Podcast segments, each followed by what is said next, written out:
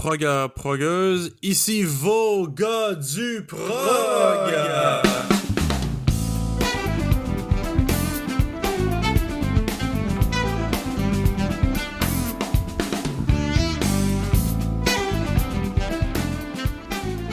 Bienvenue euh, au 47e épisode euh, des gars du prog.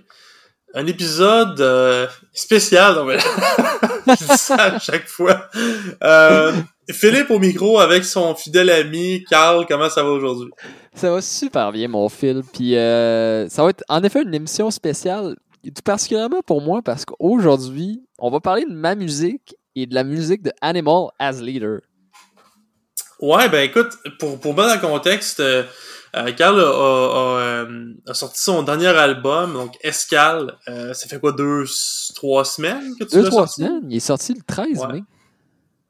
Fait que, tu sais, en l'honneur de son troisième album, je me suis dit pourquoi pas euh, faire un petit spécial où on va faire un top 5 euh, de nos chansons préférées de Karl Mayotte. Donc, à la mais- fois moi, un fan euh, fan ultime, un de ses plus grands fans certainement, et l'auteur, compositeur, interprète lui-même.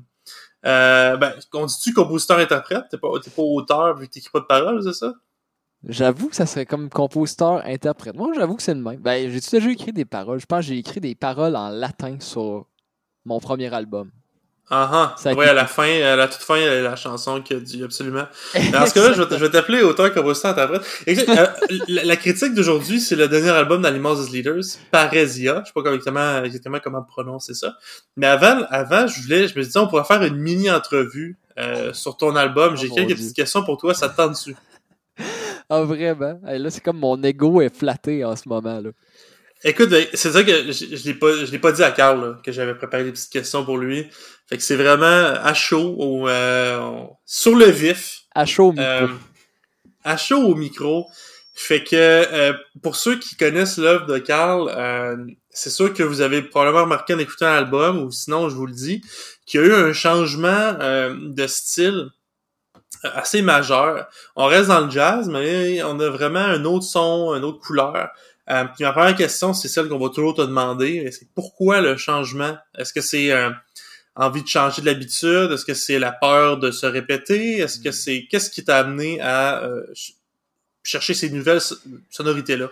C'est peut-être un peu tout ça. En fait, c'est c'est tellement de choses. Premièrement, comme artiste, je pense qu'un de mes buts premiers, c'est en effet de, de faire en sorte de- d'évoluer, euh, de- de- de- d'essayer de, de, de, de grandir, de- de- d'essayer de, pas nécessairement me répéter. En fait, je trouve des fois la ligne entre se répéter et avoir une identité musicale, quelque chose qui nous identifie, euh, est mince parce que des fois, faut, mettons, les choses qu'on remarque euh, des artistes qu'on aime, ils les répètent dans le fond, c'est ça qui est unique chez eux, mais des fois, la limite est mince entre le fait que ça se répète trop aussi. Mhm. Puis avec cet album-là, c'est juste, je voulais composer d'une manière complètement différente. Euh, en fait, c'est justement au lieu de d'habitude quand je compose, euh, moi je, compose dans ma tête, j'essaie justement d'entendre la ligne de basse, puis après ça, je, l'entends dans ma tête, puis je suis comme, quel beat de drum irait là-dessus, puis ça prend beaucoup de temps, puis c'est un long processus. Dans ce cas-là, j'ai plus été dans le fait de jouer, puis d'être dans le moment présent, dans l'instantané. Ça fait d'ailleurs des pièces plus courtes, je pense, à cause de ça. Parce que pour cette raison, j'ai peut-être plus développé une idée au lieu de coller plein d'idées ensemble. Puis c'est pas mal ça. Puis c'est justement, je voulais me sortir de mes patterns habituels, aller chercher quelque chose de nouveau. Euh, mettre plus en avant aussi mon jeu de basse. Tu sais, des fois, dans mes pièces, euh, j'essaie pas nécessairement d'écrire des pièces qui. euh, je parle pour mes autres albums que j'ai fait avant. J'écris des pièces où la basse a son rôle de bassiste tout en étant quelque chose d'assez mélodique par moment et tout et tout. Là, mais tu sais, c'est pas juste mon instrument qui brille. tu sais. Euh, mais dans le cas de- d'Escale, c'est juste des fois plein de tracks de basse, une par-dessus l'autre. Et peut-être qu'on le remarque plus mon jeu de basse. Euh, ouais, c'est clair qu'il y a des il y, a ben, il y avait toujours des moments dans, dans tes autres albums aussi où la basse était plus au centre. euh, Oui, euh, oui. il y avait des pièces même où c'était que de la basse. Euh, donc là, tu avais comme objectif de, de mettre ton instrument plus en valeur, c'est ça? Ben, ça a été par la force des choses parce que l'idée de cet album-là est partie justement que je voulais faire un album solo, un peu comme les pièces qu'il y avait sur mes autres albums où que je jouais tout seul. Puis euh, Mhm. j'ai fait des résidences. Justement, j'étais allé dans des lieux pendant des semaines ou des fois que je faisais juste, juste jammer avec moi-même puis ma pédale de loop station qui, qui me réenregistre et tout. Euh, puis c'est justement à un moment donné, je me suis dit, hey, tu sais quoi, ça pourrait être cool de mettre des percussions là-dessus. Ça pourrait être cool de mettre des instruments de partout dans le monde, comme le canon, mm-hmm. Euh, comme l'harmonica et compagnie. Euh, ouais, puis c'est parti de même. Ben, des fois aussi, je, me dis, hey, ce projet-là, je vais faire ça simple. finalement, ça devient quelque chose de, gigantesque. tu rajoutes des couches tout le temps. Euh, exact, mais c'est comme ma curiosité qui finit jamais. Genre, mm-hmm. Puis tu parlais de, de, de canon dans l'instrument turc, je pense que tu me disais. Il y, a certaines sonorités qui sont justement plus orientales dans l'album. C'est-tu ça vient de où cette inspiration-là? Est-ce que c'est juste le fruit du hasard, le fruit de, l'expérimentation ou il y a quelque chose d'autre qui est venu t'inspirer? Ben moi, je trouve ça toujours fascinant, les instruments d'un peu partout dans le monde, des choses qui nous sortent de, euh, de notre commun, de, de, drum, bass, piano, guitare, euh, ben, il y en a plein, mm-hmm. je veux dire, mais c'est le fun de voir des, ou entendre surtout en, live des instruments euh, peu communs, ou qu'on n'a pas beaucoup ici, ou qui sont communs sûrement ailleurs, mais moi, c'était un ami qui m'avait parlé de Didem Bachar. Bachar, la, joueuse de canon. Qui, pour ceux qui ne savent pas c'est quoi un canon, c'est une sorte de.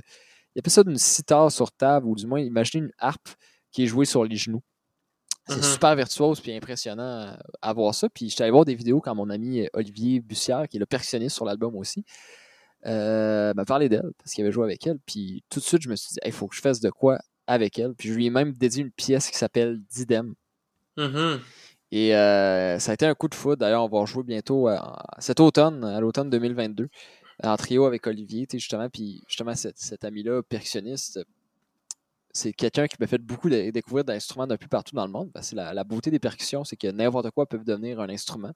Et lui, en plus, mm-hmm. c'est spécialisé euh, dans les instruments du Moyen-Orient et d'un peu partout dans le monde. Puis, les, les, percussions même, tout ça. Puis ça m'a toujours fasciné de voir ça. Puis il y a toujours un lien très fort de ces instruments-là avec une culture en particulier, une danse, un langage vraiment unique. Fait que c'est super inspirant comme du moins euh, créateur et compositeur. C'est ton, ton collègue qui était sur Air, c'est ça? Exactement. Mm-hmm. Ouais, je me souviens qu'il y avait aussi l'utilisation des, percussions euh, uniques dans ce groupe-là, donc c'est cool de voir un retour. Euh, écoute, l'album s'appelle Escale. donc, est-ce ma première question, puis qui s'en va dans la deuxième, c'est ça, ça sent que ça s'appelle escale. Est-ce qu'il va y avoir d'autres escales du genre, c'est-à-dire est-ce que tu vas avoir d'autres albums, est-ce que tu planifies d'autres albums où tu prends un détour, où hmm. tu prends où tu cherches une sonorité différente, puis si oui, euh, quel genre aimerais-tu visiter? Man, c'est tellement une bonne question parce que genre, je, travaille déjà sur l'autre album qui s'en vient après, puis ça, ça va être un voyage dans les pays du Sud, puis on vient à un son plus quintet. Justement, sur cet album-là, il n'y a pas tous les musiciens de mon quintet habituel. Mm-hmm. Pour le prochain, ils vont avoir des percussions, un quintet d'avant. Ça va être plus, justement, encore, je pense que ça va être le projet le plus ambitieux que j'ai fait au point de vue de la grosseur des arrangements et tout. Mais en effet, pour eux, c'est des grandes questions d'identité que que je me pose énormément de ce temps-ci, le sens de qu'est-ce que je veux faire, qu'est-ce que je veux dire avec mon instrument, euh, vers où je veux m'en aller, puis c'est tough parce que je me fais souvent identifier aussi à la musique des années 70-80, puis j'adore ça parce que c'est de la musique que j'aime beaucoup. Mais des fois, mm-hmm. je me dis, j'aimerais ça, un faire de quoi quelqu'un dit, ça, c'est de la musique du 21e siècle, d'aujourd'hui. Mm-hmm c'est beaucoup de questions. Moi, personnellement, la musique que je fais, je considère ça comme de la musique d'aujourd'hui, je, la, compose là. Je me suis inspiré de la musique d'avant, mais j'essaie vraiment d'y ajouter euh, des éléments euh, d'aujourd'hui ou du moins de quelque chose d'original. Puis j'espère que des jours, un gens vont, vont l'analyser, puis vont se rendre compte de ça aussi. Puis euh, c'est vraiment mon, mon, ego qui parle, mais mais reste quand même, c'est beaucoup de questions. Je me dis, peut-être qu'un jour, j'aimerais ça aller ailleurs. Puis c'est tough parce que si composer de la musique, tu dis qu'il n'a jamais été écrite ou quelque chose, du moins que, qui va être nouveau, c'est tough parce qu'on ne sait pas c'est quoi. Il n'y a pas de référence face aux choses inconnues. Euh, une fois que c'est créé, il y a une référence, donc on sait que ça existe comme le jazz rock ou le jazz fusion. Il y a ces caractéristiques stylistiques-là qui sont bien reconnues, qu'on peut jouer avec, on peut jouer avec les clichés dans la vie comme créateur.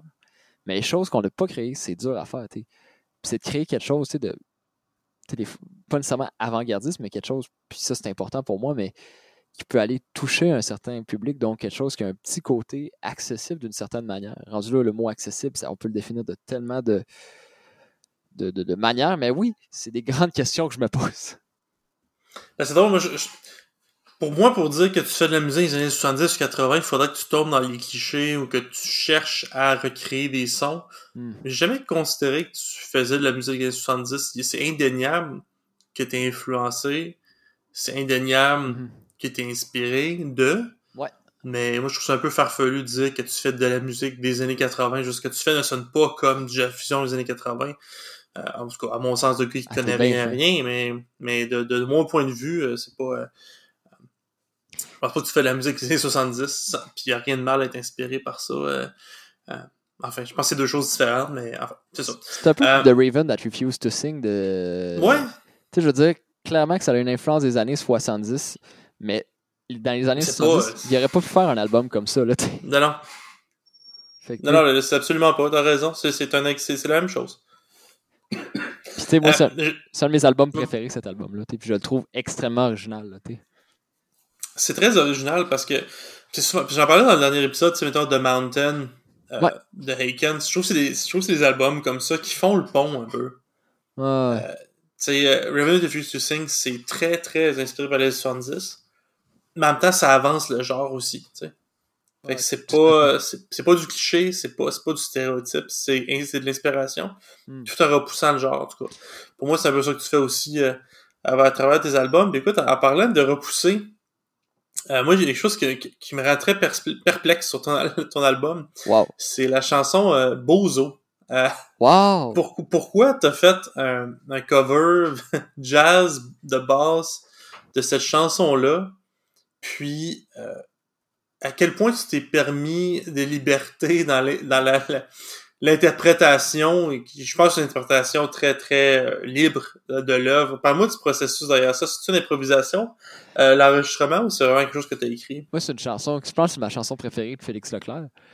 Euh, Puis, euh, grosso modo, fait plusieurs années que je fais des tournées de basse solo. Puis, ça, je pense que c'est dans les pièces que je joue souvent.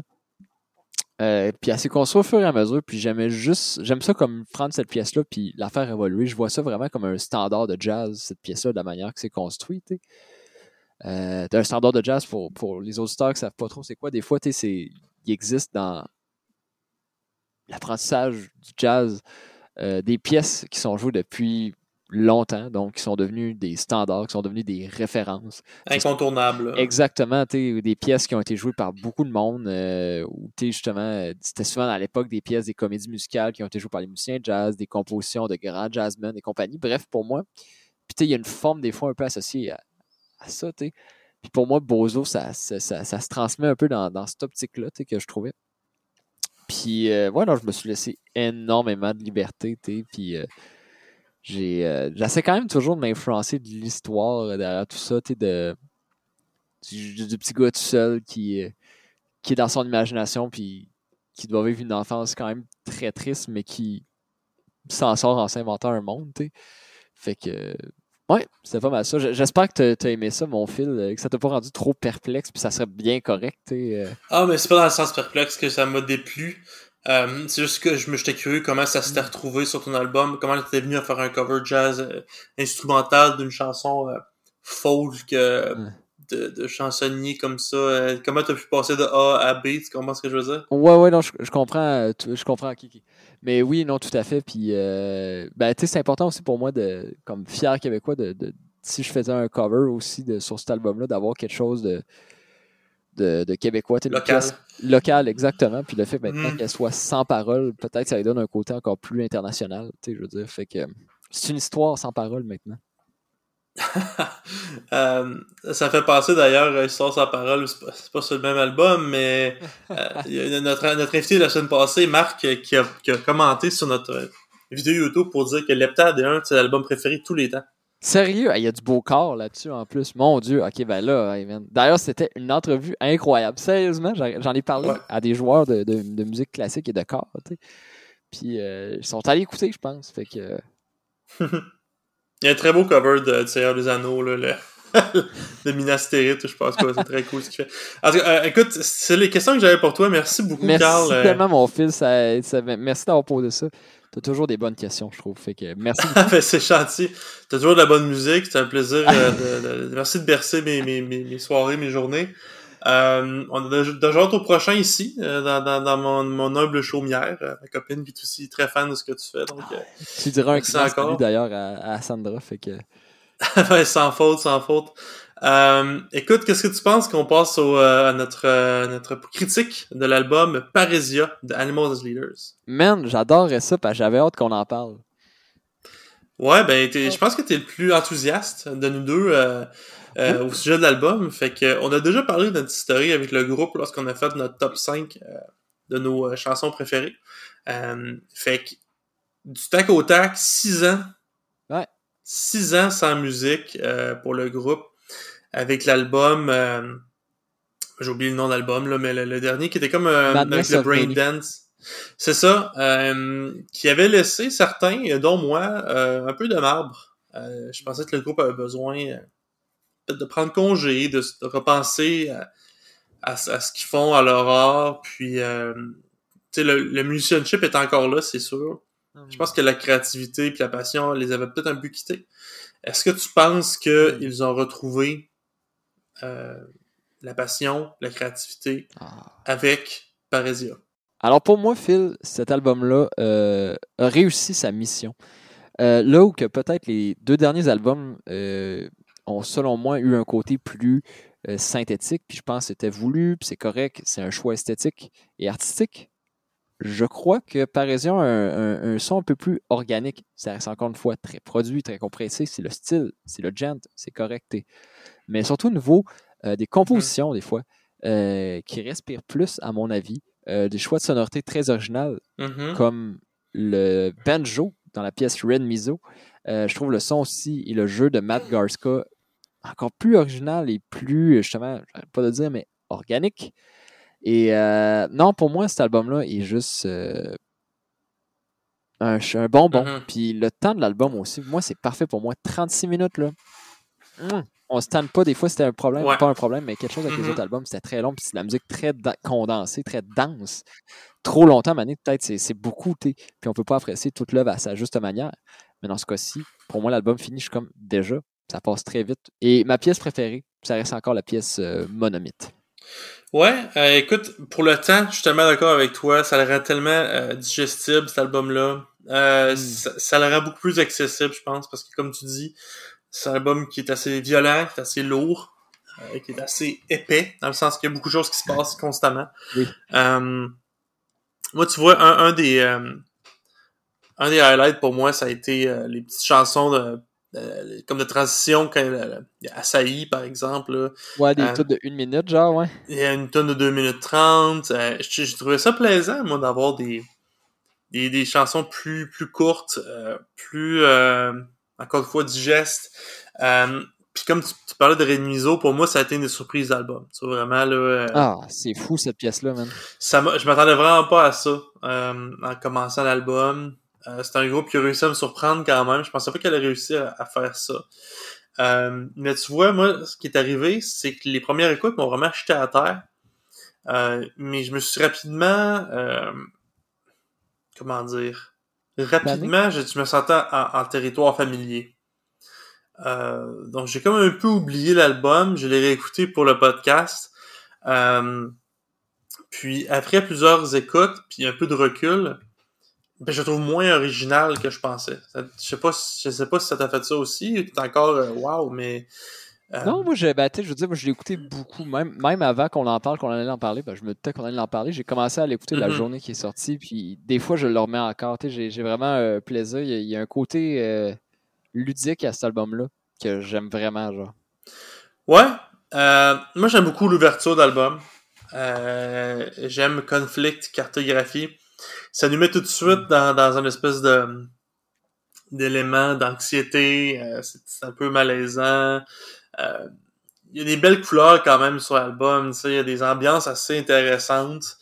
Euh, mais il y a, je, je sais pas vraiment ce qu'ils veulent passer comme message. j'ai moi j'ai une critique que j'ai, c'est il y a une chanson qui s'appelle Thoughts and Prayers. Euh, donc, il y a le message que les gens partagent euh, aux États-Unis qu'il y a des tueries de masse, principalement. Euh, les politiciens vont, partager ce message-là. Donc, je sais pas vraiment ce qu'ils voulaient est-ce que c'est un message comme contre la violence ou je sais pas Ben, trop J'ai quoi faire. qu'il y a quelque chose de, de politique parfois dans Mhm. leur ch- nom de chanson. Il y a une pièce qui s'appelle Micro-agression. Ouais. Donc, euh, est-ce que c'est une critique de. Est-ce que c'est quelque chose. Est-ce que c'est une critique des micro-agressions ou est-ce que c'est une critique du concept de micro-agression? Est-ce que c'est pour ridiculiser la chose? Je sais pas. Je sais pas, même chose avec Thought and Player, mais même chose avec le terme monomythe. Alors, le mythe d'être ça, tu sais, je veux dire, il y a conflict cartographie, on s'entend, il y a tout. Là, je pense qu'il y a quand même un côté peut-être euh, social. Tu sais, rendu là, c'est. Je pense que c'est la beauté de l'art aussi, des fois, de d'avoir quelque chose de. Des, des grandes questions qu'on peut pas répondre, tu sais. Mhm. C'est quelque, puis- chose- c'est quelque chose que je me, je me questionne euh, depuis que je j'ai écouté le début de l'album. C'est est-ce qu'il y a un message derrière cet album-là? Est-ce qu'il y a quelque chose de politique euh, qu'on devrait savoir? Je sais pas. J'ai la définition de parésie jusqu'ici, juste ici, ou parésia en anglais. Alors, la parésie est une figure de style consistant en une adjonction qui consiste, consiste à dire ce qu'on a de, de plus, de plus intime en cherchant ces mots. Elle est proche du franc-parler. Donc, Mhm. ils avaient quelque chose à dire dans cet album-là. Quelque chose qui gardait depuis six ans Mhm. en eux, peut-être, je sais pas. Ben, il s'est passé bien des choses socialement en six ans. oui, absolument. Mais, Absolument, absolument. mais, euh, mais oui.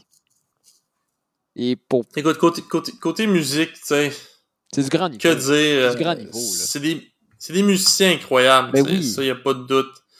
Euh, moi, je me tente jamais. Je regarde des vidéos, beaucoup de, de Matt Garska, qui j'en parle souvent de lui dans le podcast, je m'en excuse, mais je dis souvent que je pense que c'est une trembleur de ma génération, tu sais, c'est, incroyable ce qu'il fait, ce gars-là, puis je regardais des vidéos de, de playthroughs et qui fait des tours au Ouais. complet, puis c'est, du génie, franchement. Euh, moi, je pense que ce gars-là, c'est une révolution de la batterie, puis écouter cet album-là, c'est, impossible de pas euh, s'émerveiller euh, devant son jeu, devant son talent. C'est des virtuoses. Même à la guitare, je veux dire, c'est même plus que des virtuoses. C'est des gens, justement, qui ont amené quelque chose de nouveau à leur instrument. On parlait de créativité tantôt. Mais Matt Garska, puis Matt Garska, il- la batterie en général, je trouve que c'est un instrument qui, qui évolue extrêmement vite encore aujourd'hui, sûrement même un des instruments qui, qui évolue le plus vite. Matt Garska, en effet, c'est un bon exemple justement de, de mettre le jeu complexe du métal et très euh, cérébral à quelque chose de fois de plus organique. Je veux dire le mot jazz, mais Mhm. on n'est pas dans, dans le jazz, mais il y a cet, cet esprit-là d'improvisation quand même, je trouve, des fois dans ces affaires. Fait que, Absolument, absolument. Puis si vous avez le temps, là, il y a des vidéos sur sa chaîne YouTube où il fait des solos euh, sur des chansons en live euh, pendant des spectacles. Puis euh, des fois, j'ai l'impression qu'il est complètement perdu. Je me dit, bon voilà, c'est là, c'est, c'est, c'est, c'est- il sait plus ce qu'il en est, tout ça. Puis là, boum! Il arrive, il arrive exactement au temps où le, le- le reste du band embarque. C'est comme, bon Dieu, tu sais, il, était- Ben, il savait ce qu'il faisait finalement. C'est impressionnant quand même. Là. On n'en a pas parlé avant l'épisode, mais j'aimerais ça te parler d'un album qu'on pourrait critiquer ensemble le prochain, la prochaine émission. Ouais, ouais. C'est, euh, j'en parle tout de suite parce que ça me fait penser, faut pas que j'oublie, un, un certain album euh, de Virgil Donati que j'aimerais ça qu'on parle, qui s'appelle In This Life. OK. C'est, euh, quand tu parles justement de playing, en tout cas là, je parlais de playing cérébral et à la fois à improviser. Pour moi, Virgil Donati, c'est le, le grand maître de la batterie pour ça. Fait que j'aimerais ça Mhm. t'entendre sur cet album-là. Ben oui, ça, ça, ça, sera, ça sera ça. Ça sera ça. Au niveau de la pochette, moi j'ai bien aimé ça. C'était quand même simple. Euh, on- je veux dire, Ouais. c'était euh, genre de symbole sur un fond sombre. Euh, D'ailleurs, juste parenthèse, les clips étaient magnifiques. Les deux qui avaient sorti avec Ouais. les chorégraphies, c'était pour moi un, un- presque un chef-d'œuvre. Mais euh, non, le, le- je trouvais qu'il y a quelque chose de sobre. Et je trouvais justement, même si c'est Animal as Leader, il y avait quelque chose de sobre euh, dans cet album-là comparativement aux autres d'avant. On n'est pas allé dans la Mhm. surproduction, je trouvais, tout cas, à mon avis. Mais euh, Ouais, moi, je pense que c'est leur plus belle pochette. oui, Euh, J'étais pas un fan de leurs anciennes pochettes, moi. L'espèce de style gent, là. euh, très, espèce de, de, d'effet spatial, je ne sais quoi, là. C'est... euh, J'étais moins fan de, de ça. Ouais. Que je, trouve, je trouve ça beau, le- le- le- la simplicité. euh, fleurs. cette pochette-là, les couleurs. Ouais, c'est une rose avec un serpent, euh, je pense. Ben, une tulipe ou, euh, Ouais. avec un serpent, je pense. Euh, donc, euh, très belle pochette. Euh, ouais, c'est un album que je recommande. Est-ce que est-ce que c'est un album qui va, qui va euh, survivre l'année? Je sais pas. On va voir. Euh, mais jusqu'à là, c'est un album j'ai bien aimé euh, écouter. Euh, si et là, euh, on, va voir. Mais oui, je- c'est un album que je recommande euh, sans, aucun doute. Peut-être dans le top 5 de, de cette année. man. qui sait, je commence à le construire, là. Je commence à avoir des albums qui, euh, Qui se démarque. qui font leur place, là. Ouais, ouais, ouais, ouais. Ben, j'ai bien hâte d'entendre ça. C'est tout le temps un plaisir de faire ça. Mais oui. C'est pas mon épisode préféré de l'année, moi. À part les entrevues, là, j'aime tellement faire ça, D'ailleurs, ben, on en parle, on restons pas trop longtemps, mais euh, bien, bien hâte qu'on parle de notre épisode 50 et qu'on prépare ça. Fait que faut, faut prévoir quelque chose de Ouais, ça s'en vient. Ça s'en vient, ça s'en vient, ouais, ouais. Est-ce qu'on se lance? Écoute, qu'est-ce que. Ben, je pense qu'on serait rendu ça dans le top 5. Vas-y donc, ben oui, ben. Écoute, écoute, écoute, par où commencer? Ça a été difficile, plus- puis je vais te dire avec toi, je pensais que ça allait être facile. Parce que je sais qu'il y a des chansons euh, que- qui m'ont plus marqué ou que j'écoute plus souvent euh, de, de, de toi. c'est rare que je fasse un top 5 avec la, la- ben, on avait fait avec Uzeb aussi. Ben oui. Euh, mais euh, ouais, donc il y a des chansons que, que je reviens plus souvent, puis je prenais pour acquis que ça allait être euh, à mes préférés. Puis là, je me suis vraiment, j'ai vraiment pris le temps de réécouter ta discographie euh, plusieurs fois dans les derniers jours. Ah, il est surtout. fin. Euh, puis, euh, ben, pour mon plaisir, mais aussi pour mon devoir, n'est-ce pas, de faire ce top 5-là. Euh, puis, je me suis ramassé avec un top 5 que je m'attendais pas à avoir, tu vois. Fait que j'ai essayé d'être honnête avec moi-même et non pas me dire, ah, celle-là, j'ai déjà dit que c'était ma préférée ou celle-là, euh, je l'écoute plus souvent, fait que c'est... Je me dis, non, je réécoute, puis euh, je vais y aller avec ce que je trouve qui sont euh, tes œuvres les plus marquantes, je pense les, les, meilleures aussi, ou celles qui ont plus connecté avec moi aussi. Donc, euh, euh, puis elle aussi pour parce que je trouve plus uniques ou plus intéressantes. Fait que tu vois, je pense que c'est un top 5 intéressant, euh, basé sur, je tiens à le dire, seulement tes trois albums là. Euh, j'ai pas inclus, euh, euh, par exemple, on, on, parlait de Nouvelle Ère tantôt, j'ai pas inclus ça dans, dans, dans- pour, pour le, top 5. Donc euh, voilà. Toi, comme, comme, quel, quel processus t'as pris pour faire ça? Ben, moi, sérieux, ça change. C'est comme mes enfants. Fait que c'est dur de choisir. Je les aime toutes, et puis comme je les ai tellement travaillés, puis écoutés, puis c'est comme tu dis, j'ai pris juste les pièces des albums qui ont sorti parce que en ce moment, avec mon band, on- des fois, on joue des pièces qui ont jamais été sur album et que j'aime beaucoup, qui auraient sûrement fait le top 5, t'sais. Mais euh, non, j'ai été avec ceux-là que j'ai des fois que je sens une fierté d'avoir composé ça ou j'ai toute une fierté Mhm. de les avoir composés, mais que je trouve que ils ont amené quelque chose, ou qui ont un, attache, un attachement particulier. T'es-tu encore capable d'écouter des chansons? Ou t'es tanné? Oui, ça dépend. euh, ça dépend des périodes. euh, des fois, ça fait longtemps que je les ai écoutés, puis là, je vais les réécouter. J'aime ça écouter des fois des performances live que j'ai faites. C'est tough parce que des fois aussi, sais, un album ou une performance live, c'est un moment. Puis moi, en écoutant ça, Mhm. quand ça fait une couple d'années ou de mois, je suis comme, ben, je suis déjà rendu ailleurs selon moi. tu sais, Je veux dire, parce que je continue à travailler. Mhm. Souvent même, genre, faut que j'écoute, tu sais, quand je- des fois, je m'enregistre à des concerts pour me réécouter puis travailler là-dessus. Des fois, il faut que je l'écoute la journée d'après parce qu'après une semaine, je suis comme, bon, ben, j'ai déjà travaillé des nouvelles affaires. Je J'évolue pas aussi vite que ça, là, mais, tu Mhm. mais, euh, mais oui. Fait que des fois, je suis capable encore de les écouter tout à fait. Je- avant tout, des fois, je fais de la musique pour le public, mais aussi de la musique que moi j'aime, tu que je vais vouloir C'est écouter. ce qu'on dit souvent, les, les artistes, leur premier public, c'est eux-mêmes. Fait qu'il faut que ça te plaise à toi d'abord et avant tout, mais je me dis, après les avoir joués 100 fois, après l'avoir repassé des heures en studio, peut-être qu'à un moment donné, tu viens à un point où, où ces chansons-là, euh, peut-être, deviennent plus lourdes, ou lourdes, ou fatigantes même. C'est- C'est bon de savoir que c'est pas le cas. Puis je me demandais, comme, comme artiste qui est professionnel, qui, qui essaie d'évoluer, puis de, de rester dans son temps, tu parlais tantôt du défi de sonner moderne. Est-ce que, est-ce que ça te permet de, repenser en perspective aux artistes qui ont eu de la misère à se... Si on pense à Rush, par exemple, dans les années 80, bon, moi j'aime ce qu'il faisait en partie, il y a du monde qui aime tout, il y a des gens qui aiment rien, Euh, mais est-ce que tu comprends plus, si on veut, le, défi que représente le fait de rester dans l'air de son temps, puis de se réinventer tout en, continuant à, aim- à aimer ce que, ce, ce que tu faisais? Tu sais, des fois, j'écoute des entrevues avec Rush, c'est clair qu'Alex Lifeson n'aimait pas, je pense qu'il aimait pas vraiment ce qu'il faisait dans les années 80, puis ça, ou moins, du moins, tu sais. Euh, en tout cas, je sais pas si ma question a fait du sens, mais est-ce que, tu sais, ça te permet de voir ça comme, comme musicien avec une nouvelle perspective? Ben, tu sais, moi, j'ai- j'aime ça, les groupes qui se réinventent. J'aime David Bowie pour ça. J'aime Mhm. Rush. Moi, j'ai un grand respect. Ça veut pas dire que les gens aussi, tu sais. À un moment donné, je pense comme ça. Je dis tantôt, je cherche je- à faire en sorte que les, les gens aiment ça, mais je cherche pas à plaire à tout prix tu sais, non plus. tu sais, Je veux faire avant tout la Mhm. musique que j'aime, comme je disais. Et mettez en gardant en tête l'idée comme comment je préfère, ou aussi des fois, c'est de dire comment je préfère pour amener le monde à s'ouvrir à des choses que peut-être qu'ils n'ont jamais entendues, ou à des trucs qui sont moins habitués d'entendre. Fait que c'est de créer des. Je veux être un créateur de pont. Je veux, je veux faire un troisième lien vers entre les différents styles musicaux. Je fais, je fais des blagues, là, mais.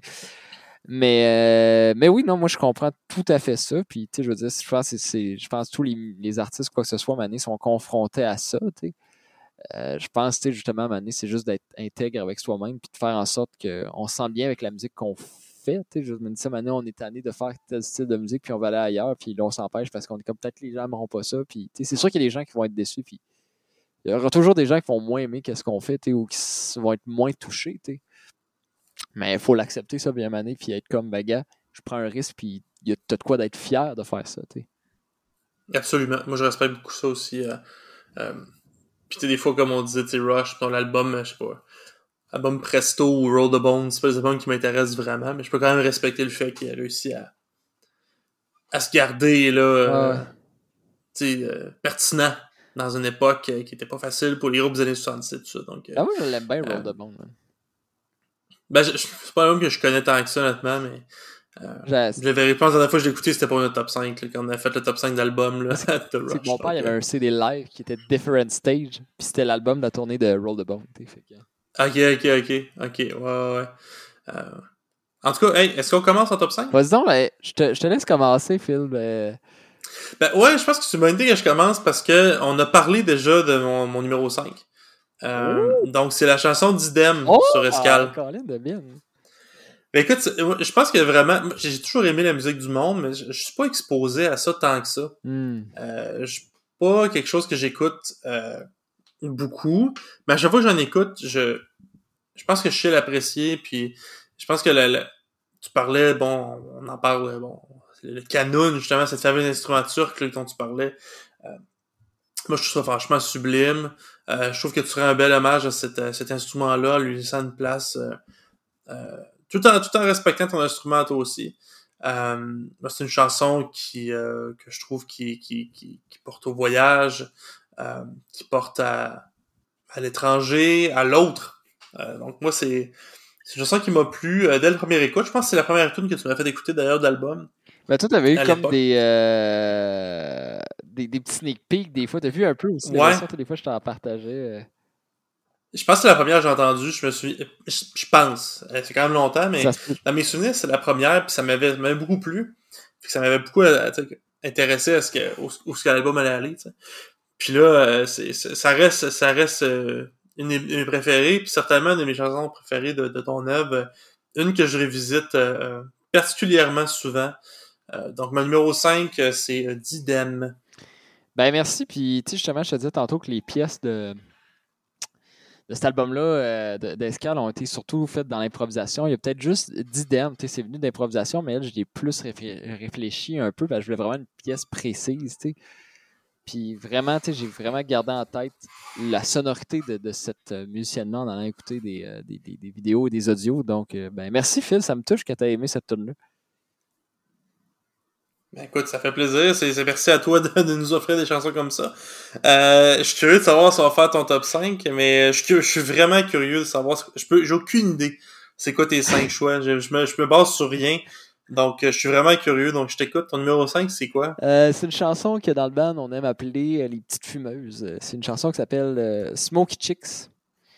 Mm-hmm. Et euh, c'est sûrement la chanson qui a parti mon projet. C'est pas la première chanson. La pièce La cavalerie s'envole, c'est probablement une des premières pièces que j'ai écrites sérieusement dans ma vie. Comme, comme j'ai fini une pièce écrite, j'avais écrit, des sketchs avant, mais, mais celle-là, c'est elle qui a un peu lancé le projet parce que le premier vidéo que j'ai fait en gros band qui a un peu mis au monde ma carrière comme euh, leader de, de, de band, ça a été avec cette pièce-là. C'est un hommage à Chick Corea. Puis j'ai écrit cette pièce-là dans un cours, a fait les premières esquisses de ça dans un cours de russe à l'Université Laval, euh, qui est un cours exceptionnel. Les professeurs de russe de l'Université Laval, c'est des c'est des perles, genre, des gens tellement connaisseurs, ils arrivaient avec des chocolats à tous les cours. Bref, mais j'aimais ça des fois, j'aime ça comme je disais tantôt composer avec ma tête, puis là j'étais dans mon cours, puis j'avais des, des idées de punch, puis d'un peu de type d'accord, puis j'ai écrit ça sur des bouts de papier, c'est ça qui a donné Smoky Chicks. Mm-hmm. Fait que c'est mon numéro 5. Je me souviens que euh, tu as fait une vidéo, euh, je pense à ton école secondaire. Exactement. une vidéo que j'ai beaucoup partagée, puis j'ai écouté, écouté moi-même. Euh, euh, qui, a, qui, a, fait peut-être de facto la chanson que j'ai pu écouter de toi par la bande, si on veut, mais c'était très cool parce que tu la jouais notamment avec un, un, ensemble de cuivre là, exact. qui avait beaucoup de puissance. c'est ce qu'on reçoit aussi, bien sûr, dans le dans l'album. Mais il y avait cette version-là là avait un petit quelque chose punché avec l'ensemble des cuivres. Puis bien sûr, tu avais un joueur de percussion là, en feu, tout feu, tout flamme, euh, qui, qui rajoutait vraiment une belle, belle couleur à tout ça. Donc, euh, ah oui. très bonne chanson. Byron. Quel joueur. Excellent. Ouais, excellent. Euh, ma numéro 4. Vas-y donc. Euh, ma numéro 4, quand, j'ai, quand je me suis dit, là, je fais mon top 5, je pensais que ça allait être ma numéro 1. Wow! C'était intéressant quand même parce que j'étais sûr que c'était ma numéro 1 parce que c'était elle qui m'avait laissé euh, potentiellement le plus grand impact, mais je pense que je suis influencé par le live. je me souviens de l'avoir vu live et d'avoir hmm. été complètement jeté à terre. Wow. Puis là, je réécoutais l'album. Euh, puis je l'aime encore, bien sûr, c'est quand même ma numéro 4. mais euh, je me suis rendu compte que comment dire je pense que la, version live avait eu plus d'impact que, que, la version studio, mais ça reste quand même une chanson que j'adore. Euh, ma numéro 4, c'est O Commodoro. Ah, c'est vrai qu'en live, ben, on fait complètement autre chose, puis elle a évolué depuis ce temps-là aussi. Je pense que je t'ai vu la jouer live euh, deux fois, hmm. peut-être. Au moins une fois, en tout cas. Euh, puis, je trouve que c'est une chanson qui met vraiment, j'ai l'impression, met vraiment à l'épreuve ton band. Euh, je trouve que ça a l'air d'une tune physique, une tune qui a l'air difficile. Euh, c'est une tune aussi qui est variée. Tu sais, je pense que c'est plus prog aussi dans un sens où on commence à quelque part, on va ailleurs, après on va à l'autre place. Comme plusieurs tableaux. quelque chose que j'apprécie. C'est ça, c'est ça, toujours quelque chose que j'apprécie. Euh, puis, puis c'est une, une, pièce qui donne beaucoup de, travail, j'ai l'impression, de, tes musiciens. Fait que beaucoup de respect pour ça. Donc voilà, ma numéro 4, c'est O Commodoro. Intéressant. Ben, Ben, c'est, je pense que c'est une pièce qu'on joue presque à tous les shows. Puis, justement, c'est ça qui est le fun avec cette musique-là. Euh, elle, continue d'évoluer, même si c'est des pièces qu'on a jouées il y a 3-4 ans. Des fois, on met ça sur album, puis il faut accepter qu'ils vont continuer à évoluer. Puis, des fois, on, fait un album, puis on est comme, ah, on peut se faire encore mieux. Puis, compagnie, puis ça devient du stress, mais des fois, il faut juste se dire, je pense en tout cas. ça y est. Euh, que c'est là, là c'est ça, puis ça va être mm. autre chose après. C'est bien correct, ça mm-hmm. évolue. Puis justement, cette pièce-là, maintenant, il y a d'autres sections qu'on a rajoutées, plein d'affaires. Puis en effet, c'est une tune pas facile. En général, mes pièces, c'est des pièces assez écrites avec plein d'affaires. Puis c'est pas facile à jouer. T'sais. Puis vous en parlerez à mes musiciens. C'est un peu un running gag. Euh, mais, euh, mais oui, moi aussi, j'adore cette pièce-là. Fait que, euh, je les aime toutes comme mes bébés. Fait que... ouais, ouais, de quoi être fier, puis ton band aussi, je pense. De jouer ça, d'interpréter ça, d'avoir interprété ça en studio, puis aussi en live, de, une pièce un peu vivante là, qui, qui, évolue, comme tu dis, c'est beau de voir ça. Puis, euh, ben, j'ai des musiciens exceptionnels. J'ai des musiciens, pour moi, c'est les meilleurs au monde. Là, je veux dire, je, vais les nommer parce que je les aime. Là. Il y a Gabriel Cyr, Damien Jatir, euh, Francis Grégoire, puis Stéphane Chamberlain. C'est tous des musiciens hors pair, puis de haut calibre. Euh, puis je suis chanceux de les avoir. Puis merci les gars de jouer ma musique difficile, puis je vous aime. Ouais, ben écoute, il s'agit d'aller voir en spectacle une fois pour savoir que, que c'est un méchant band que t'as. Exact. Euh, moi, je le dis toujours, euh, j'ai un, un, penchant euh, pour ton saxophoniste puis ton drummer, euh, qui à chaque à chaque fois que je te vois là, vraiment me font capoter. Mais le reste de est excellent aussi, mais j'ai vraiment, j'admire vraiment le jeu. C'est peut-être parce que j'ai joué de saxophone à l'école, puis j'ai joué la batterie à partiel, tout ça, mais c'est vraiment incroyable ce qu'ils font. Puis mais tout, tout, ton band, c'est incroyable ce qu'ils font. Mais fait que je vais, je vais dédier mon numéro 4 à ton band parce que sur cette chanson-là, ils en jettent tous. ben, merci à eux. Puis, euh, ben, ça m'amène à mon numéro 4, moi. Mm-hmm. Pièce d'un nouvel album qui s'appelle Le Renégat. Mm-hmm. Euh, j'aime beaucoup cette pièce-là parce que je trouve qu'elle est vraiment est très courte. Je trouve que j'ai bien développé des idées. Selon moi, je suis fier de ça.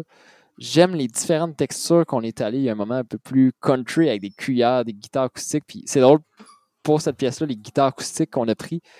Euh, c'était une vieille guitare tout croche, là, mais elle avait un beau son quand on jouait des, des accords ouverts là-dessus. Fait que pour chacun des accords qu'on jouait, on faisait l'accord, on arrêtait, on la retunait avec une autre tonalité. On faisait l'accord, fait que c'était comme Bon, j'étais fou, c'était vraiment drôle.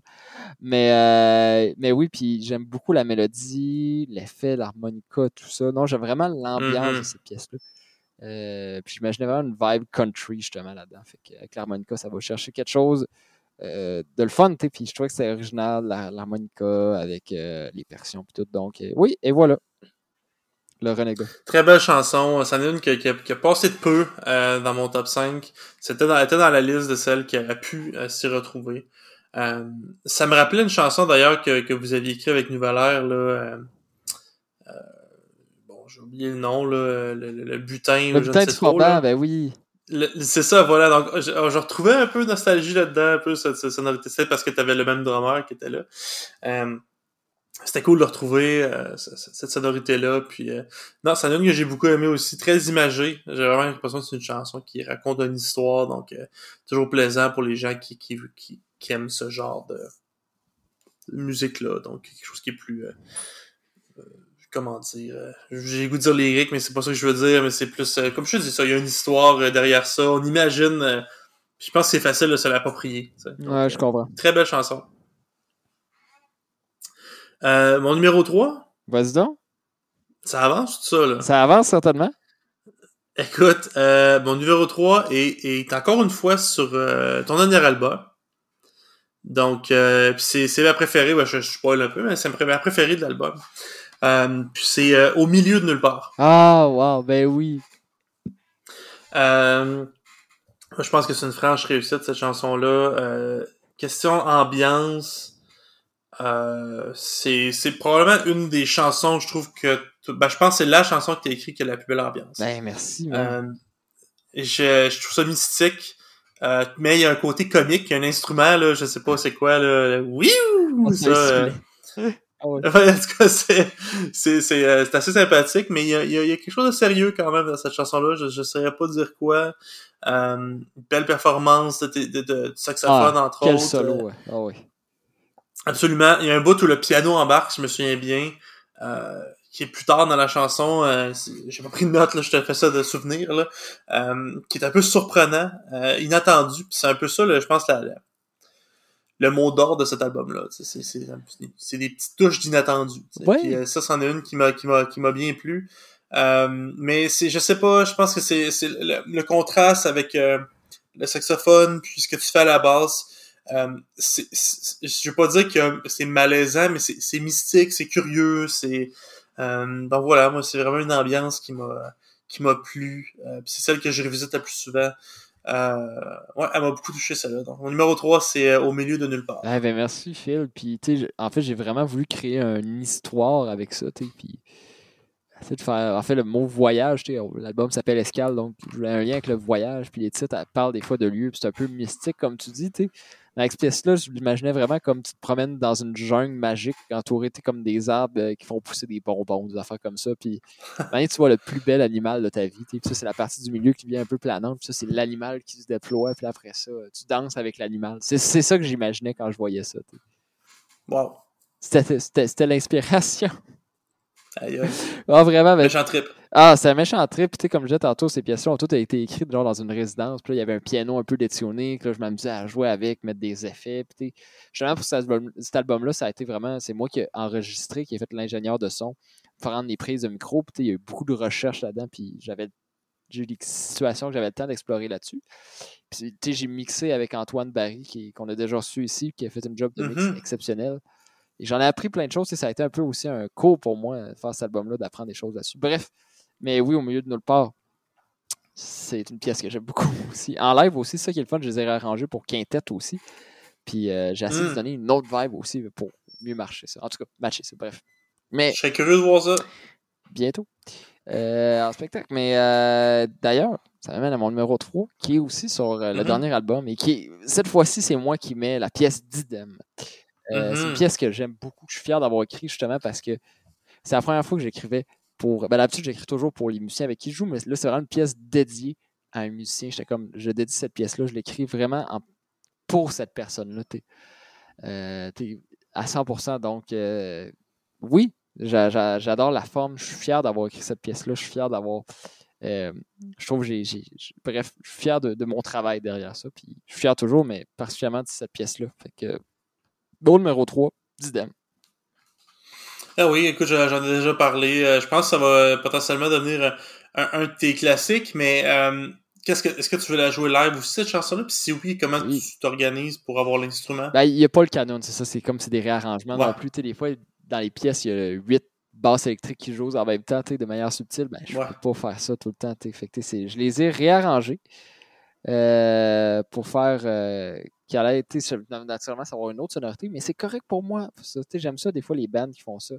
Réarranger euh, en live des, des choses. Fait que, euh, Ouais, ben moi je trouve ça encore plus cool parce que ça te permet d'avoir deux expériences. ah, tout à fait. Un band qui fait exactement comme un album live, c'est bien, mais c'est fun aussi d'avoir une expérience euh, différente. Donc, euh, euh, et ça va être quel instrument qui va remplacer euh, le canon? Ben, il va y avoir le piano, la guitare, le sax euh, qui, qui va être au lieu de la flûte. Fait que, il va y avoir ce mélange-là. Sûrement, surtout, euh, la guitare électrique va prendre un autre rôle. Donc, euh, Cool, cool. Ben écoute, j'ai bien hâte de voir ça, d'entendre ça.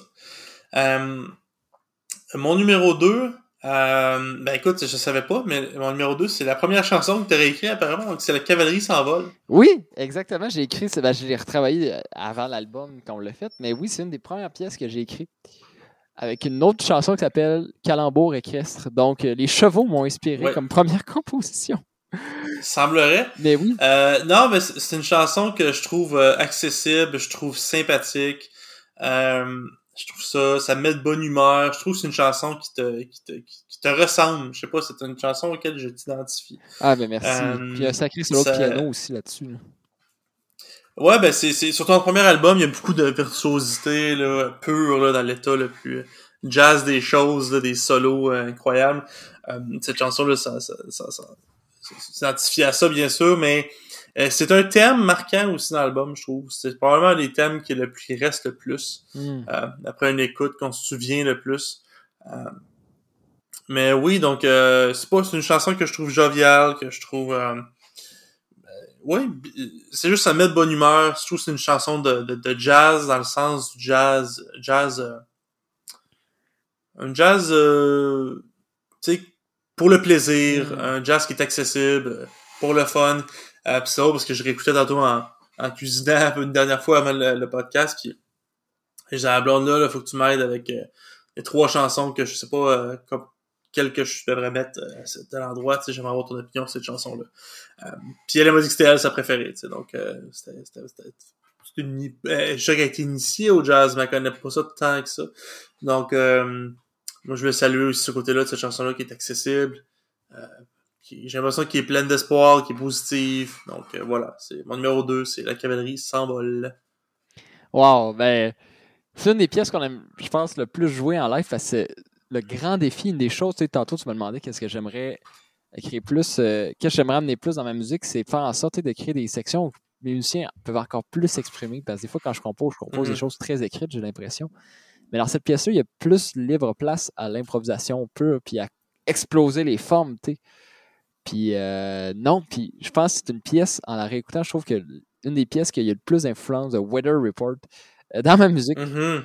Et euh, Mhm. oui, puis non, ben moi aussi j'adore cette pièce-là. Puis on l'avait fait à année aussi avec euh, Paul Brochu, puis ça avait été un, un, un trip assez incroyable, sérieux. Là, fait que c'était vraiment malade.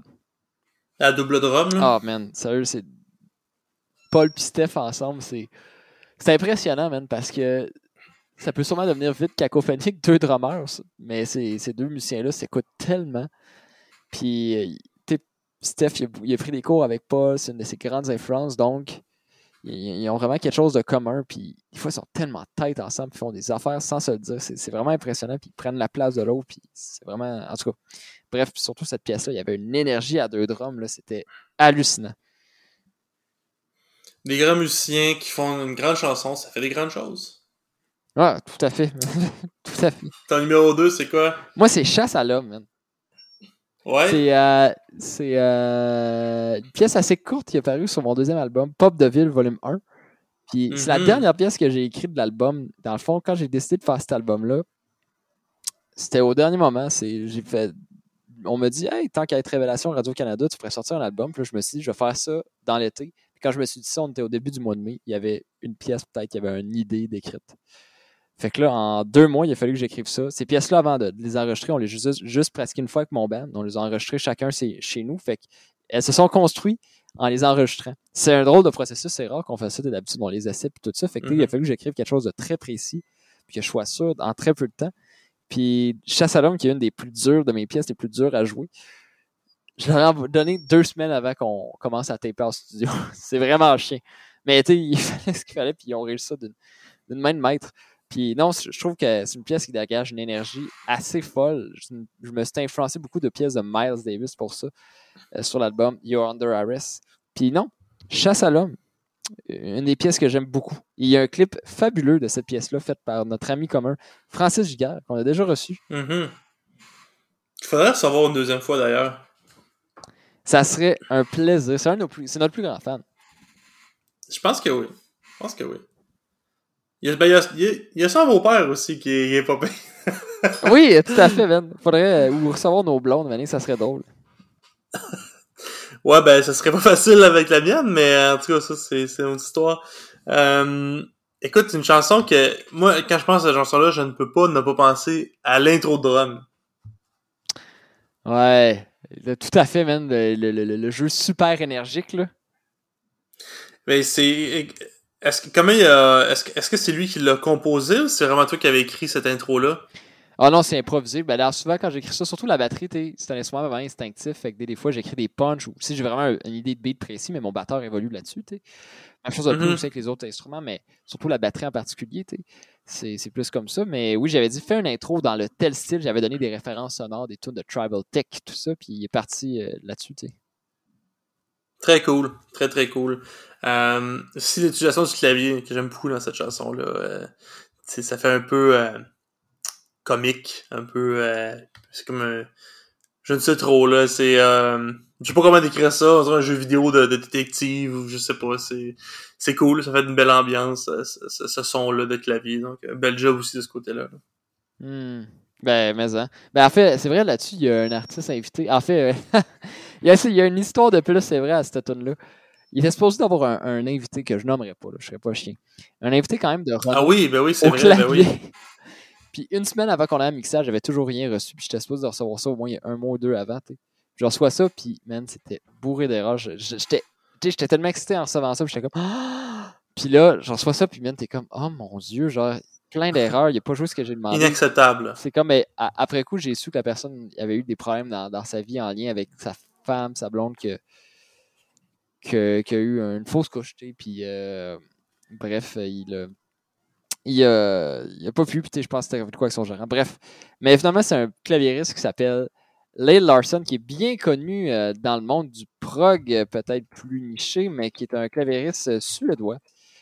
Euh, incroyable. Il a fait ça à pied levé de même, puis c'est un musicien complètement fou. vous avez peut-être pu l'entendre dans des bands. Attendez, je suis en train de checker. Ça discographie, mais il y a son projet solo qui est euh, vraiment exceptionnel. Il y a le band Ominox qui a joué, je suis en train de. ou Car Mechanic, puis euh, il a joué aussi avec Virgil Nati. Euh, donc, c'est un musicien quand même reconnu, surtout dans le monde du prog. Donc, il a fait ça à pied levé, puis il a fait une job incroyable. C'était le fun de l'avoir. Donc, oui, chasse à l'homme. Très bon choix, très bon choix. Écoute, est-ce que je me lance avec mon numéro 1? Vas-y donc. Ça a été un choix difficile. Euh, C'était pas la chanson qui m'avait venu en tête en premier euh, quand j'ai pensé à faire mon top 5. Je me disais qu'elle allait peut-être faire le top 5. Mais en les réécoutant, j'ai pas pu m'empêcher de me dire que c'est ton magnum opus, je pense. Euh, c'est la chanson Fantôme. Oh mon la première, La première chanson du premier album. oh, t'es fin, man. C'est comme la plus prog en plus, celle-là. Là. Ben, c'est sûr que j'ai un billet. C'est sûr que j'ai un billet par rapport à ça. Eh oui. euh, la superbe intro, euh, le thème extraordinaire, la fin, qui s'attend à ça, tu? On s'en est, on est vraiment ailleurs. Euh, puis encore une fois, de la place pour tous les musiciens à vraiment s'exprimer. Euh, donc c'est à la fois, je pense, une superbe chanson de prog, une superbe chanson de jazz aussi. puis au final, en réécoutant tout ça, je me suis dit que c'est celle que pour laquelle j'avais le plus de respect aussi, carrément. Euh, donc, euh, tour de force. Euh, je me suis d'avoir vu un commentaire sur YouTube quand j'étais très longtemps. Quelqu'un qui avait dit quand tu es fait ton premier album avec une tune, je pense qu'il avait dit plus que 9 minutes ou qui, est dans les dizaines, c'est que t'as de l'audace pis que t'es sûr de toi, tu sais. clairement, il n'y a pas de doute sur ton cas, c'était ça aussi. Donc voilà, mon numéro un, c'est la chanson Fantôme ou Fantasme de, de, l'album du même nom. Merci. ça me fait rire parce que cette ci on la joue moins en live, puis j'aimerais ça plus la rejouer. Puis en effet, elle a, quelque chose d'unique au point de vue aussi de la fusion des styles entre la, musique cubaine mm-hmm. euh, et, et, brésilienne, puis il y a tout ce voyage-là, en effet, du début, puis euh, c'est une pièce qui a beaucoup évolué, qui est partie d'une influence de Carla Bley, puis après ça, surtout d'une influence d'une pièce de Chick Corea qui s'appelle euh, Song for the Pharaoh Dance, ou Song for the Pharaoh Dance, quelque chose comme ça sur Where I, Know You Before, avec une grande intro de synth. Puis, tu sais, justement, il y avait une histoire aussi là-dedans d'un fantôme qui apparaît. On en a peur au début, puis après ça, le fantôme, il veut juste danser, puis on est heureux. Mais en effet, moi aussi, ma section préférée là-dedans, c'est le, solo de sax. J'étais vraiment fier d'avoir écrit ça. C'est une sorte de section planante, apogée. C'est l'apogée de la pièce, puis euh, ça explose, tu sais. Puis, euh, ouais, non, vraiment. Mon rêve, ça serait de jouer cette pièce-là un jour avec Chris Potter, qui est un de mes saxophonistes préférés. Ben, je te le souhaite. Puis, euh, je trouve que c'est une chanson moi qui te connais peut-être plus que, que, que, la majorité des gens qui écoutent la musique, euh, je trouve que c'est un hommage qui représente bien tes, tes, tes, intérêts multiples, tes influences, tout en étant ton propre truc. Donc voilà, c'est. Voilà, j'avais pas le choix, je pense, de la mettre en numéro un. C'est ça.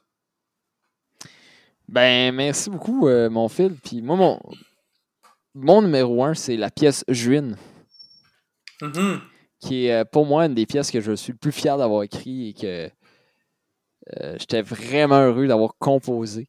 Euh, en fait, la petite histoire au début, ça a été sur mon album Pop de Ville, volume 1. Puis au début de cet album-là, je voulais avoir des rencontres avec différents artistes de pop. Puis mon rêve, c'est arrêter d'écrire cette pièce-là pour la chanteuse Elisapi. Peut-être qu'un jour, ça va arriver que je fasse une tourne avec Elisapi, que j'aime beaucoup. Mais je sais pas pourquoi j'avais imaginé ce tune-là au départ avec elle. Puis c'est devenu à une rencontre de tellement de styles. Et euh, ouais, j'aime vraiment l'intro épique. Donc, euh, ouais. Mon numéro 1, je win. C'est, moi, c'est ma chanson préférée de Pop de Ville. Ben, merci. Euh, puis c'est, c'était une autre qui était vraiment proche de, d'être dans le. Je te dirais elle, le Renégat, puis Miroir et Léoïcoïdal.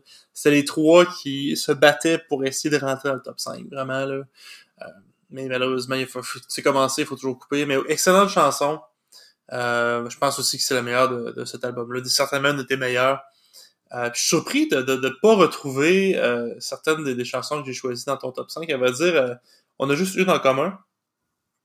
Donc c'est intéressant quand même de, voir à quel point le fan versus le créateur ont des opinions différentes des pièces. Mais je sais que tu les aimes toutes, bien sûr. Ben oui, puis c'est intéressant. Y avait-tu y avait une pièce de Pop de Ville sur il n'y en a pas dans mon top 5, non. C'est vrai, puis il n'y avait pas non plus. Ben, finalement, c'est comme mon, mon quatrième album, Escal, parce qu'il y a comme In a Sentimental Mood, qui est un mini EP que j'avais sorti en février aussi, c'est vrai. Oui. C'est vrai. Ouais, euh, oui, c'est bon. il y a la version instrumentale, la version avec chant. Moi, je trouvais ça vraiment cool de, de, de, t'entendre euh, avec euh, une chanteuse. Donc, euh, quelque chose que j'espère que tu vas revisiter un jour. Ouais. J'adorerais ça. J'aimerais ça un jour faire un pop de ville volume 2, euh, avec justement des artistes chanteurs. J'ai déjà hâte de l'entendre. Peut-être avec Katsuro Yamashita, qui sait? Hein? imagine. Ça serait, là, tu me fais fantasmer. imagine, pop de ville, là, ça serait vraiment pop de ville ultime. Là. Ben, c'est sûr que je serais prêt à, à, recevoir. si un jour on le reçoit, je serais prêt à prendre le, japonais un an à l'avance, juste pour ça. Là. Y a un traducteur, euh, je pense que je serais prêt à payer le montant pour faire ça. C'est tellement un grand des grands, ce gars-là. Écoute, euh... Euh, écoute, merci Carl, c'était vraiment le fun de parler de... de, de, J'espère que ça n'a pas été trop difficile pour toi d'avoir choisi, comme tu disais, tes enfants comme ça, mais c'était vraiment plaisant de t'entendre à ton point de vue, puis tes petites anecdotes, euh, peut-être prêter au jeu un peu de ce qu'on fait avec les artistes invités comme ça, fait que c'est cool. Euh, fait longtemps que je voulais faire ça, mais je me suis dit que avec la sortie d'un c'était peut-être le temps. Puis un jour, quand t'auras euh, 10 albums sur la ceinture, qu'on refera le, on fera l'exercice puis on verra. Ah ben on sait jamais, mais en tout cas, mon but c'est j'aimerais ça faire le plus d'albums possible donc. mais euh, Ben t'es très productif déjà, écoute, euh, quand, quand, t'es sur le bord d'en sortir un, t'as déjà l'autre euh, presque de, de donc tu chômes pas. On essaye en tout cas. Mais merci Phil. Puis pour le prochain épisode, man, je te propose qu'on parle de l'album In This Life de mm Virgil Donati, man. Mm Je ne connais rien de cet album, donc ça va être une écoute euh, toute nouvelle, toute fraîche. c'est un album que j'aime. Euh, j'ai un top 5 à te proposer que essayé de penser. Euh, c'est pas toujours facile de trouver les top 5. D'ailleurs, si vous avez des idées, écrivez-nous. On aimerait ça avoir vos idées de top 5. Là. Euh, peut-être nous inspirer. Il y a sûrement des millions de trucs qu'on pense pas. Euh, mais on parlait de, de, de, de, de, tes influences, tout ça. Puis je me souviens qu'il y a un groupe que, que t'aimes beaucoup, que moi j'aime moyen. Euh, puis j'ai le goût de me laisser tenter, puis d'écouter leur discographie. Euh, puis de peut-être faire un top 5 de nos chansons préférées du groupe Primus. Wow! Ben parfait, man. Ben, moi, c'est des groupes me plus influencés, mais c'est une. Hey man, c'est une Christie bonne idée. Ben, J'embarque à 100%, man. Ça va être beaucoup de travail de mon bord parce que j'ai écouté comme deux de leurs albums, peut-être trois. Là. Ah, tu il y a leur grand classique des années 90. Puis, ils ont sorti quelques albums dernièrement qui sont assez avant-gardistes. Mais euh, ben oui, man, c'est une bonne idée, man. Ça va être beaucoup de travail, je vais essayer de l'écouter au moins une fois. Euh, mais ça fait longtemps que je me suis pas euh, lancé un défi de ce genre-là. Euh, donc, euh, cool, merci, on va faire ça. Euh, puis, j'aimerais rappeler aux gens que vous pouvez communiquer avec nous facilement, c'est-à-dire soit en laissant un commentaire dans la vidéo si vous écoutez sur YouTube. vous pouvez aussi nous envoyer un courriel à les du prog à commercial gmail.com. Sinon, certains d'entre vous aiment nous écrire sur Instagram. C'est correct aussi. J'ai publié une photo aujourd'hui. Ça fait longtemps que je l'ai pas fait. Il faudrait que je sois plus actif. Euh, ben oui, un album, l'album de Tommy. Fait que, fait que, fait que c'est ça, écrivez-nous. Euh, si vous avez une, un album que vous voulez qu'on fasse une critique, euh, c'est un invité que vous aimeriez qu'on reçoive, on va essayer. Euh, sinon, si vous avez une suggestion un top 5 encore plus cool, ben, partagez-le, ça va nous faire plaisir de, de le faire. D'ailleurs, quelqu'un qui m'a écrit sur Instagram, il y a un méchant bout, puis qui me parlait de son top 5. Il faudrait qu'on en parle. Prochain épisode, je vais, je vais essayer de m'en souvenir. C'est quoi au juste? Euh, c'était son top 5, top 5 des albums de prog québécois préférés. Ah, je sais pas si tu te souviens, je t'avais déjà parlé de ça. Oui, oui. Euh, puis euh, c'est des choix assez éclectiques. Donc, euh, peut-être au prochain épisode, ça serait le fun de, d'en parler. Mais un top 5, nous, on a déjà fait il y a longtemps. Que, enfin. Si vous voulez nous suivre, Instagram, c'est la meilleure place pour le faire. sinon, vous pouvez vous abonner à notre podcast sur Balado Québec ou euh, sur Spotify, peu importe ce que vous écoutez le podcast. Euh, si vous voulez nous supporter, il y a deux façons. La première, c'est bien sûr de partager le podcast avec vos proches. Euh, c'est un balado de oui de prog, mais de musique en général. On parle pas juste de quoi la semaine prochaine. Euh, je, In This Life, je connais pas, mais Primus, c'est pas du prog, on en parle quand même. Non, moi je pense que. Mais j'entrerais Primus dans la section prog quand même. Bah, dans un, dans un point de vue d'expérimentation. Oh non, tout à fait. Mais euh, on va avoir l'occasion d'en parler euh, au prochain épisode. Mais partagez l'épisode avec vos proches, que les mélomanes, tous les amateurs de musique, là, je pense qu'il y en a pour tous les goûts. Euh, puis si vous voulez nous supporter un peu plus financièrement, c'est possible de le faire. On a Patreon, Patreon. Donc patreon.com, barre les gars du prog. tout soutien financier serait vraiment, vraiment apprécié. ne serait-ce que pour qu'on on, s'équipe un peu mieux, peut-être avoir des, des meilleurs micros, pour payer peut-être un abonnement pour pouvoir enregistrer euh, nos, nos, nos, entrevues, euh, nos podcasts, mais avec, euh, avec le vidéo. Donc, je sais qu'il y a des du monde qui nous demandent ça. C'est des gens qui ont de l'appétit pour ça, ben on aimerait ça le faire. Si vous voulez nous supporter, ça serait, ça aiderait vraiment à ce qu'on puisse le, réaliser plus vite. Donc, un gros merci à tous. Euh, Carl, un honneur encore une fois d'avoir fait cet épisode-là avec toi, puis je te laisse le mot de la fin. Alors, vive le prog!